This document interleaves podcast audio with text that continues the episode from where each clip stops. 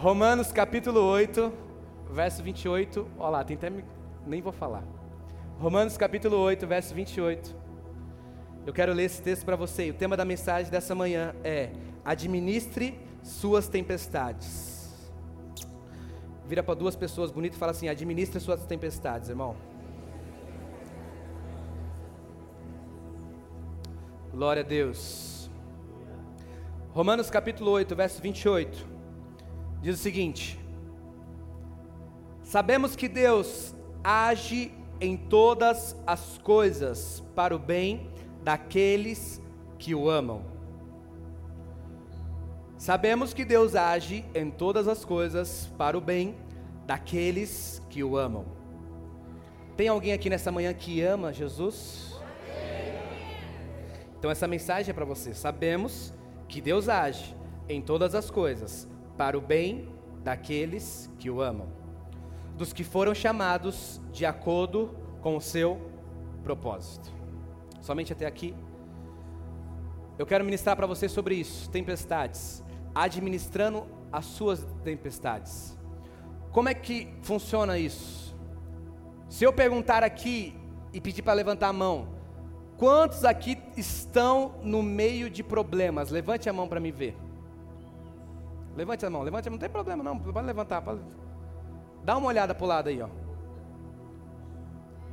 Isso nos conforta, porque você não está sozinho, você não está nesse barco sozinho, tem muita gente com você nesse barco. Mas você precisa entender que todas as coisas cooperam para o bem daqueles que amam a Deus. Nessa manhã eu quero falar rapidamente com vocês sobre algumas tempestades que nós temos na Bíblia que nos mostram que há coisas que são permissão de Deus, há coisas que são permissão do homem e há coisas que são levantes do inimigo. Nessa manhã eu quero que você venha entender, que você venha compreender qual tempestade que você está vivendo. Qual é a tempestade que você está encarando? Qual é a tempestade que você está é, é, é enfrentando hoje? Qual que é o tipo de tempestade? Qual que é a turbulência da sua vida que você está passando? Na Bíblia tem muitas e muitos exemplos de, pessoas, de, de homens, discípulos, o próprio Jesus, que passaram por tempestades. E eu quero falar um pouquinho com você sobre isso. A gente usa esse termo de tempestade como algo ruim, como algo complicado, como algo difícil. E é mesmo. Se eu falar para você, ó, eu vou pagar para você um cruzeiro para você ficar lá dez dias comendo à vontade, bebendo à vontade, dez dias comendo, você vai topar na hora. Mas se eu falar para você, ó, mas no meio, no quinto dia para frente, vai ter muita tempestade, vai ter, o barco vai tremer para caramba, vai ter perigo de, de afundar. Quem vai querer ir? Quem vai topar ir? Ninguém. Porque por mais que por mais bom seja o barco, por mais bom seja o navio, ninguém está aqui disposto a passar por tempestade. Ninguém quer enfrentar a tempestade. Mas entenda uma coisa: todos nós precisamos passar por tempestades. Todos nós precisamos enfrentar tempestades. E eu quero falar com você, abre para mim Jonas capítulo 1, verso 3. A primeira tempestade que eu quero falar com você está lá em Jonas capítulo 1, verso 3. Você não precisa abrir, nós vamos ler aqui na tela. Jonas capítulo 1, verso 3. Olha que interessante que vai dizer.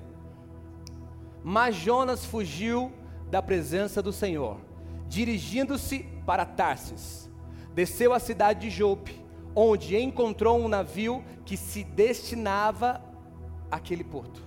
Depois de pagar a passagem, embarcou para Tarsis para fugir do Senhor. Verso 4. O Senhor, porém, fez soprar um forte vento sobre o mar, e caiu uma tempestade tão violenta que o barco ameaçava arrebentar-se. A primeira tempestade que você tem que entender, a primeira tempestade que, que você talvez está passando, é aquela que entramos sozinho. A primeira tempestade não é o diabo, não é Deus, não é o marido, não é o irmão, não é o pastor, não é os amigos, é você que entra sozinho. Tem tempestade da vida que não é ninguém que está colocando você no meio, mas é você que está escolhendo. Porque você conhece muito bem a história de Jonas. Jonas era profeta e a missão de Jonas era pregar em Nínive. Só que Nínive ninguém queria pregar. Nínive era, era, era um território hostil, era um território complicado. Quem chegava lá, que não era do povo de lá, eles matavam. Quando Deus chama Jonas e fala: Ó, vai lá que aquele povo precisa de salvação, vai lá que aquele povo precisa receber a minha palavra, vai lá que aquele povo precisa de um novo começo. Sabe o que Jonas faz? Foge, vai para o caminho totalmente contrário. A primeira tempestade que nós enfrentamos é aquela que entramos sozinho. Pare de procurar culpados pelos seus próprios erros. Pare de procurar culpados pelo seu próprio erro. Ah, pastor, mas a minha família. Não, é você. Ah, mas a minha esposa, mas você não casou com ela, não sabia quem ela era. Ah, mas o meu marido, mas você não escolheu. Ah, mas o meu filho, mas você não. Por que você não educou? Para de procurar culpados pelo seu próprio erro. Olha o silêncio. Te acharam, Vaz. Pare de procurar pessoas, porque a, a, a, a, nossa sociedade quer muito culpar os outros pelos próprios erros. Jonas queria talvez culpar Deus, queria culpar o barco, queria culpar o capitão, queria culpar as pessoas ao redor por estar passando tempestade, mas não, o próprio culpado era ele, porque se ele tivesse obedecido, ele não iria passar tempestades. Ei, preste atenção: toda desobediência gera uma tempestade. Toda desobediência gera uma tempestade. Sabe por que talvez você está passando por tempestade? Porque você está desobedecendo. E sabe talvez porque você está passando tempestade? Porque você deixou pessoas erradas entrar no seu barco. O que, que o, o dono do navio tinha de culpa quanto a Deus? Nada. O culpado era Jonas. Mas toda a embarcação passou uma tempestade. Por quê? Porque vendeu a passagem para pessoas erradas. Tem muita tempestade que você está passando porque deixou Jonas entrar na sua vida. Fecha a porta, fecha a porta, fecha a porta, fecha a porta. Tem muita tempestade que você está passando porque está vendendo passagem do seu barco para pessoas erradas. Se você não pegar esse Jonas e jogar para fora, a tempestade não vai parar. É tempo de pegar o Jonas e jogar para fora. Vira para a pessoa que está do seu lado só para descontrair, descontrair e fala assim: ó, joga Jonas para fora. Olha no olho dele e fala assim: você não é Jonas, não, né, irmão? A primeira tempestade que nós enfrentamos, nós enfrentamos sozinhos. Não é, não é culpa de ninguém, não foi Deus, que às vezes a gente lê o verso 4 e fala assim, mas foi Deus que mandou, foi, porque desobedeceu, porque se tivesse obedecido não ia passar tempestade, e sabe o que é mais lindo? Jonas chegou no propósito, sim ou não? Sim, não chegou em Nínive, mas chegou como? Na barriga do peixe, eu prefiro ir de barco do que ir pela barriga do peixe, chegar lá você vai chegar de qualquer jeito irmão, quando Deus quer para a sua vida, você pode tentar, você pode blasfemar, você pode correr, mas chegar lá, você vai chegar de qualquer jeito. Eu prefiro de barco, e você? Tem muita gente que está indo para o propósito na barriga do peixe. E sabe o que é mais complicado? Quando o crente, quando o cristão não entende, é desobediente, dá até azia para peixe. Porque a palavra vai dizer o seguinte: que o peixe vomitou Jonas. Já comecei. Já comecei. Olha o silêncio. Irmão, por que, que a gente está escolhendo ir para o nosso propósito de, de, de, de peixe, na barriga do peixe? Por que, que a gente está escolhendo chegar no propósito, chegar no destino pela barriga do peixe? Ei, escolha obedecer nessa manhã, escolha vencer essa tempestade, escolha saber que essa tempestade não é culpa de ninguém. Pastor, mas eu errei, eu fui o culpado, eu, o que, que eu tenho que fazer? A palavra vai dizer o seguinte: pecado confessado é pecado perdoado. Hoje, nessa manhã, Deus tem um novo começo para a sua vida. Não importa se você errou, não importa a tempestade que você está passando, é tempo de você se arrepender e falar: Jesus, me ajuda, porque eu estou passando uma tempestade tempestade. Mas a primeira tempestade é aquela que nós entramos sozinho. Não é ninguém que coloca, não é ninguém que empurra, não é ninguém que, que, que nos manda. É a gente entra sozinho. Vira para a pessoa que está ao seu lado e fala assim: para de entrar na tempestade. Fala assim, nessa manhã. Fala para fora, me ajuda a pregar. Fala, nessa manhã. Escolha, obedecer. E parar. de enfrentar tempestades pelos seus próprios erros. Sabe qual é a diferença de inteligente e sábio? O inteligente sabe resolver problema. O sábio sabe não entrar no problema. O inteligente. Ah!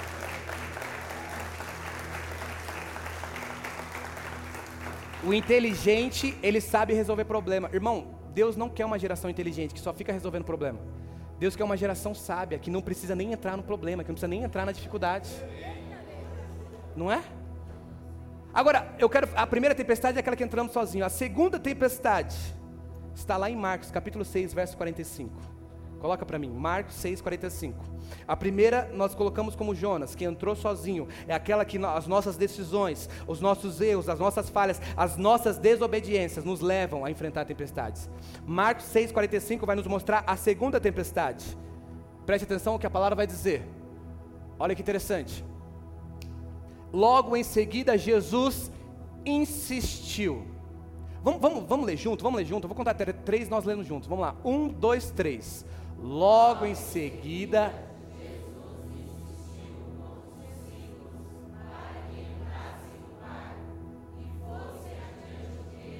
para Betsaida, enquanto ele despedia a multidão. Próximo, próximo, próximo. Tendo-a despedido, subiu ao monte para orar. Ao anoitecer, o barco estava no meio do mar e Jesus se achava sozinho em terra ele viu os discípulos remando com dificuldade, porque o vento soprava contra eles. Alta madrugada, Jesus dirigiu-se a eles, andando sobre o mar, e estava já a ponto de passar por ele. Põe o verso 45. Olha que interessante esse detalhe. 45 vai dizer o seguinte, ó. E se, logo em seguida, Jesus insistiu. Sabe o que dá para entender quando a gente lê com isso? Entendendo o jeito de Pedro. É que Pedro parece não queria ir para o barco. É que João não queria entrar no barco. É que os discípulos, Tomé não queria entrar no barco. Mas aí Jesus vai insistir para que ele entre no barco. Agora eu penso o seguinte: mas Jesus não sabia que eles iam passar por tempestade? É claro que sabia. E Jesus faz o que? Insiste para entrar no barco. Jesus insistiu para que eles entrassem no barco. A segunda tempestade é aquela que Jesus nos coloca. Tem muita tempestade que é Jesus que está colocando você. Olha que interessante. Jesus insiste. O que, que isso significa? É que Pedro talvez não queria entrar. É que talvez João não queria entrar. Mas Jesus vai falar o seguinte: entra. Entra, porque na madrugada vai acontecer uma coisa. Pastor, você está falando que Deus está me chamando para ir passar a tempestade? Sim.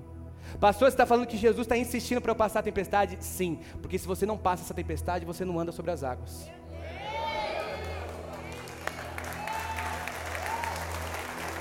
Ei, se você não passar essa tempestade, preste atenção, se você não enfrentar essa tempestade, você nunca vai andar sobre as águas. A tempestade que Jesus nos coloca simplesmente para falar o seguinte: eu estou subindo o nível da sua fé, eu estou fortalecendo você. E isso não é para te matar, isso aí não vai te afundar. Não, pastor, não. O que, que vai fazer? Vai fazer você andar sobre as águas, vai fazer você lembrar o que Jesus é na sua vida, vai fazer mostrar que nenhuma tempestade consegue parar aquilo que Deus tem sobre a sua vida. Tem alguém que está entendendo nessa manhã?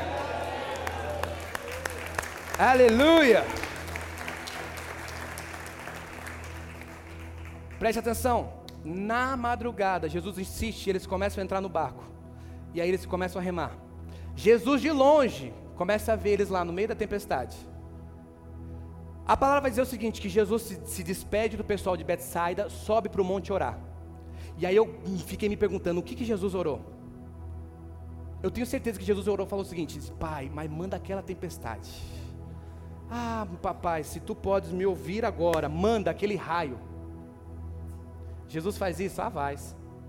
Jesus manda a tempestade? Manda. Para fortalecer a nossa fé. É por isso que a gente está reclamando de tempestade. Deus está falando, não é para reclamar, é para você subir o nível. Tem muita prova que você está reclamando e Deus está falando, não é para reclamar, é para você só estudar, passar, porque tem, tem diploma novo chegando para você. Ei, maternal não é para você, é pós-graduação, é MBA, é passar cada dia mais, não é, professor? Ei, Deus está colocando talvez você numa tempestade, um desemprego, brigas familiares, está colocando talvez problemas na sua vida. Por quê? Porque Ele está subindo o nível, porque Ele está passando você para um nível adiante. E quando Jesus, preste atenção, quando eles estão no meio da tempestade, a palavra dizer o seguinte: que Jesus começa a se aproximar perto deles. Só que Jesus ele vem de uma forma totalmente inusitada. E é isso que você tem que entender na sua vida. Vira para o crente que está fala assim: Jesus nunca vai vir como você espera. Como assim? Imagina os discípulos lá no meio da tempestade começando a clamar a Jesus: Jesus, Jesus, me ajuda, me ajuda. Na cabeça deles vão falar o seguinte: Jesus vai vir com outro barquinho do lado, falando o seguinte: o que vocês estão precisando? Hum, ó, o que, que foi? Eles estavam esperando Jesus vir de barco, e Jesus veio o quê? Andando. Porque Jesus nunca vai vir do jeito que você espera, mas o que importa é que ele vai vir. Ei, Talvez você está esperando Jesus vir de um jeito, de uma forma. Eu estava esperando o milagre acontecer de uma forma. E Deus está falando: ei, vai ser muito melhor do que você pensou. Por quê? Porque nem olhos viram, nem ouvidos ouviram, e nem subiu ao coração do homem aquilo que Deus preparou para você. Uou! Agora eu pergunto para você e você responde. Os discípulos estavam no meio da tempestade, sim ou não? Qual era o maior problema dos discípulos naquela hora? A tempestade. O mar, o vento. O maior problema dos discípulos era aquele mar, porque o mar estava totalmente furioso. E Jesus vem fazendo o quê? Andando sobre o mar. Isso significa o seguinte: que se o mar é o problema, Jesus está acima dele. Pegou aí, Geraldo?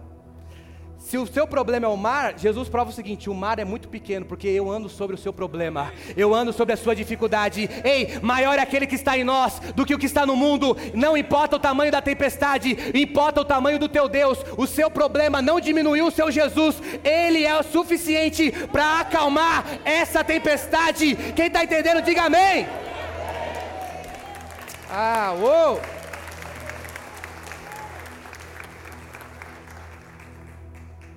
Segunda tempestade é aquela que Jesus nos coloca. Talvez você vai sair daqui, Jesus vai colocar você em muitas tempestades, mas não é para te matar, mas é para fortalecer a sua fé. Imagina Pedro depois dessa tempestade. Pedro já poderia colocar no currículo: andei sobre as águas. Andei, fui o único, ninguém mais. Ei, tem muita tempestade que Deus vai te colocar que Ele não está querendo te matar, mas Ele está só subindo o nível, só está subindo os degraus é, é, é de fé em fé, de glória em glória, de honra em honra. É isso que Deus tem para cada um de nós. A tempestade que Jesus nos coloca é aquela que, que faz a gente entender que qualquer dificuldade, qualquer problema, qualquer, qualquer empecilho não é maior do que Ele. Porque, olha, presta atenção, Jesus começa a andar sobre as águas. Aí Pedro vai olhar e fala o seguinte: Se és tu, manda eu ir ter contigo. Jesus fala: Vem. No meio da tempestade, Pedro começa a andar também. Preste atenção. No meio da tempestade ele começa a andar. Aí ele olha o vento, aí ele olha o mar, ele olha as ondas e a palavra diz que ele caiu, afunda. Só que há um detalhe que fala o seguinte: e Jesus imediatamente pegou-o pela mão, levantou e voltou para o barco. Sabe o que significa imediatamente? É algo rápido, é algo instantâneo. Sabe como comecei a compreender? Que Pedro caiu perto de Jesus. Tem muitas das vezes que você está caindo e está tão próximo do propósito. Muitas das vezes você está caindo e está tão pertinho de Jesus. Pastor, eu caí agora. Fica tranquilo que imediatamente Ele vai te pegar pela sua mão vai te levantar e falar: Ei, fica tranquilo, porque eu sou o teu Deus. Você caiu, mas eu sou um Deus que tem uma nova chance. Eu sou um Deus do um novo começo. Eu sou um Deus que posso fazer todas as coisas. Ei, aquele que está em Cristo, nova criatura é. As coisas velhas já se passaram, e eis que tudo se fez novo. Glória a Deus. Glória a Deus. Deixa eu correr, deixa eu correr. Terceira tempestade. Coloca lá Mateus capítulo 8, verso 23. Terceira tempestade. Olha que interessante, eu preguei isso alguns dias atrás e eu comecei, foi até aí que eu comecei a pensar nessa questão de tempestades. Mateus capítulo 8, verso 23, vai nos contar um detalhe que os discípulos, os mesmos discípulos, vão passar uma tempestade de novo. Mas aí há um detalhe diferente. Preste atenção, Mateus 8, 23 vai dizer o seguinte: Entrando ele no barco, seus discípulos o seguiram. De repente, uma violenta tempestade abateu-se sobre o mar, de forma que as ondas inundavam o barco. Jesus, porém, Jesus, porém, dormia. Os discípulos foram acordá-lo clamando: Senhor, salva-nos, vamos morrer. Ele perguntou: Por que vocês estão com tanto medo, homens de pequena fé? Então ele se levantou e repreendeu os ventos e o mar, e fez-se completa bonança. Só até aqui. A terceira tempestade é aquela que nos faz lembrar. Diga comigo, a terceira tempestade é aquela que nos faz lembrar. A palavra vai dizer que Jesus entra no barco novamente. E aí Jesus, como um servo qualquer, trabalhou o dia inteiro e no final do dia estava cansado. Ele vai deitar na polpa do, do, do barco e vai dormir. E Jesus está dormindo e a tempestade está acontecendo. Como é que Jesus dorme no meio da tempestade? Falei isso algumas semanas atrás. É porque a gente dorme na tempestade que a gente controla. Jesus fala o seguinte: não tem tempestade que vai parar o propósito. Não tem, não, tem, não tem mar que vai parar aquilo que, que eu fui chamado para fazer. Não tem um, um, é, é, circunstância que vai parar aquilo. Por quê? Porque aquele que começou a boa obra é fiel para terminá-la. É isso que Jesus entendia, é isso que Jesus sabia. E aí, preste atenção: Jesus está dormindo. Imagina isso, Jesus dormindo.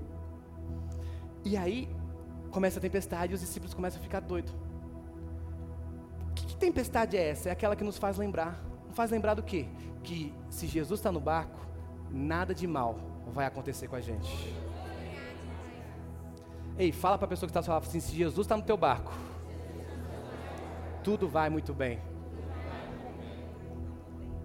Pastor, mas toda a tempestade, mas fica tranquilo, lembra que ele está no barco. Pastor, mas o mar é grande, mas fica tranquilo, lembra que ele está no barco. Pastor, mas está muita coisa, está tá muito, tá muito turbilhão, o mar é alto, o vento é forte, mas fica tranquilo, porque se ele está no barco, lembra disso, se ele está no barco, não há nada e ninguém que possa impedir. Ei, talvez você está passando problema, talvez você está passando dificuldade, talvez você está enfrentando tantas coisas na sua vida, mas Deus me trouxe aqui para falar, fica tranquilo, porque se Jesus estiver no seu barco, tudo vai muito bem. Aleluia.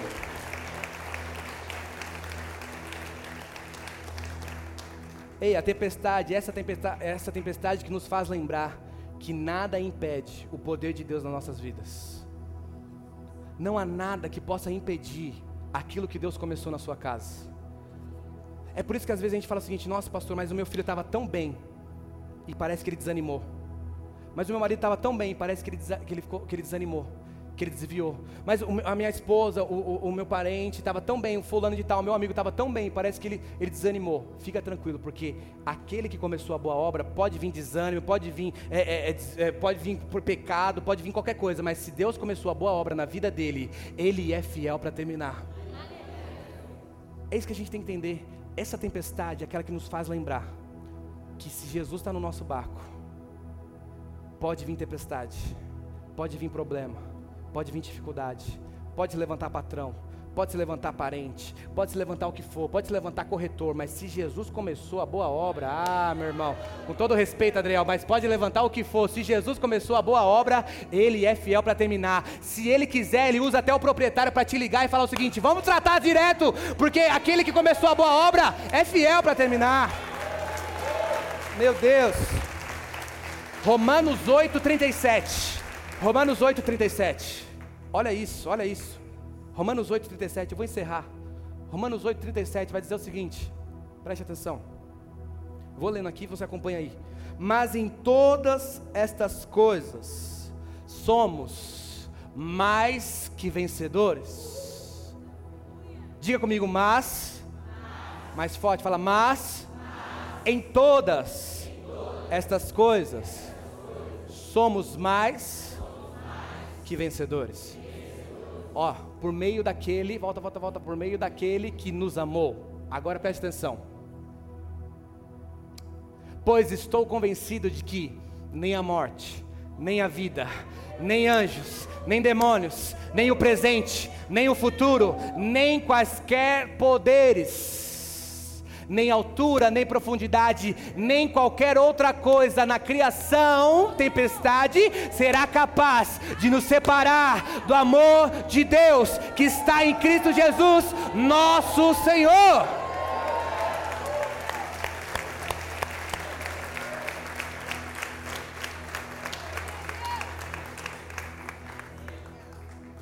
Nem a morte, nem a vida, nem profundidade, nem o presente, nem o futuro, nada, nada, nada, nem altura, nada, nem circunstância, nem tempestade vai fazer o que? Afastar você do amor de Deus. Pastor, mas eu, eu, eu pequei. Hoje é tempo de novo começo. Pastor, mas eu me afastei, mas hoje é manhã de novo começo. Pastor, mas eu, eu, eu, eu me afastei, eu, errei, eu caí. Eu estava como Pedro, eu estava andando sobre as águas, mas eu caí, eu passei uma tempestade. Fica tranquilo, porque hoje Jesus quer entrar no seu barco. Hoje Ele quer mudar a tua história. Hoje Ele quer mudar o quadro da, da, daquilo que você está vivendo. Ele quer reverter a sua situação. E a última tempestade. Eu encerro agora, tá? Não precisa pôr. Eu estou sem tempo. Mas Atos capítulo 27 você vai ler que Paulo está passando uma grande tempestade. Preste atenção nisso. Paulo é levado para viver, para ser julgado em Roma. E quando ele está sendo julgado, levado para ser julgado em Roma, ele está preso com vários soldados, com, uma, com, com um centurião, com, com, com, pessoas do lado dele. E no meio da, da, da prisão dele, levando para Roma para ser julgado, a palavra diz que uma grande tempestade acontece. Imagina a cabeça de Paulo. Vou, vamos nos colocar na cabeça de Paulo? Eu estou preso pelo teu evangelho. Eu estou aqui com um monte de soldado romano querendo me matar pelo teu evangelho. Agora tu manda tempestade? Que Deus é esse? Que, que, que, que coisa é essa? Preste atenção. A quarta tempestade é essa. É aquela que não nos mata, mas nos livra. Preste atenção. Preste atenção. Cadê, cadê, cadê? Vem aqui, Vitor. Vem aqui, Vitor. Vem aqui, Vitor. Vem aqui, Vitor. Vem, Cordeiro. Vem, Cordeiro. Vem, Cordeiro. Preste atenção. Eu vou encerrar agora. Vou encerrar. Corre, corre, corre, corre. Não desanima, não. Paulo está preso. Segura isso. Vem desse lado aqui. Soldado pincel. Soldado meia boca. Meu Deus do céu, abaixa o retorno. Preste atenção. Paulo está preso no barco, vários soldados do lado dele. A palavra vai dizer que uma tempestade acontece. E eles ficam durante 14 dias no meio da tempestade. 14 dias eles não comem, 14 dias eles não fazem nada, eles começam a aclamar os deuses dele, até que Paulo levanta e fala o seguinte: ó, fica tranquilo que ninguém vai morrer. Aí todo mundo fala, oh, beleza, é, ninguém vai morrer, mas o barco vai ser destruído. Aí fala, mas como assim? Paulo fala o seguinte: ó, livra todos os prisioneiros, solta as prisões de todo mundo e deixa todo mundo ir para a ilha. Vai todo mundo viver, vai todo mundo chegar numa ilha. Estamos perto de uma ilha. Preste atenção. Eles fazem isso, corta, a tempestade acontece. E aí, preste atenção nisso. Um dos soldados está carregando uma coisa. Só que no meio da tempestade, ninguém quer saber de nada. A palavra vai dizer que nada sobra da tempestade. Acaba tudo. Preste atenção, para você entender, para você entender. Vem, vem, vem aqui, ó. A gente está no meio da tempestade, no meio da luta, no meio da prova. Começa a acontecer a tempestade, Paulo fala, levanta, corta as algemas, corta tudo e, e vamos viver. Vai viver todo mundo, mas não vai sobrar nada. E aí acontece uma coisa. Fica na tempestade e eles começam a nadar até uma ilha. Preste atenção. Nadam, nadam, nadam até uma ilha, chegam numa ilha, a ilha chama Malta. Nessa ilha ninguém acreditava em Jesus, Paulo prega, é uma coisa maravilhosa, todo mundo aceita Jesus, só que os soldados foram numa missão, que era levar Paulo para ser julgado. E aí, quando chega em Roma, Paulo está preso com os dois soldados, chega até o imperador e fala o seguinte: Imperador, aqui está Paulo. Quem é Paulo? Paulo é aquele que prega o evangelho, aquele que está tá levantando uma, uma, uma, um, um, movimento aí, a gente precisa parar ele. Nós trouxemos ele lá de Jerusalém para ser, ser é, julgado por aqui. Aí o imperador fala o seguinte: preste atenção, fica aí, fica aí, fica aí. O imperador fala o seguinte: tá bom, cadê os papéis da acusação?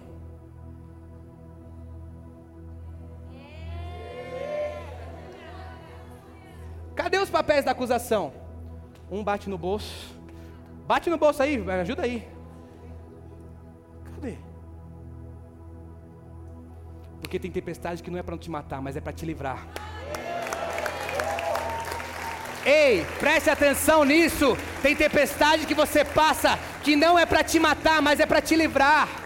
Meu Deus, preste atenção. Imagina Paulo não entendendo naquela hora. Mas quando o imperador fala: "Cadê os papéis? Cadê? Cadê a acusação?" Um vira para o outro e fala o seguinte: "Rapaz, o papel perdeu. O papel ficou lá no mar. O pap... já era. Tem muita tempestade que você está reclamando e Deus está te livrando. Tem muita tempestade que Deus está te colocando e você está falando, nossa, mas por que isso? Mas por que aquilo? E Deus está falando, fica calmo, porque amanhã você vai entender. Fica tranquilo que amanhã você vai compreender. Compreender o quê? Que essa tempestade não é para te matar, mas é para te livrar. Ei, há livramento para tua casa, há livramento para o teu trabalho, há livramento para tua vida. Hoje é manhã de novo começo para você. Deus abençoe. Aleluia. Fique de pé no seu lugar, fique de pé no seu lugar. Eu quero orar por você.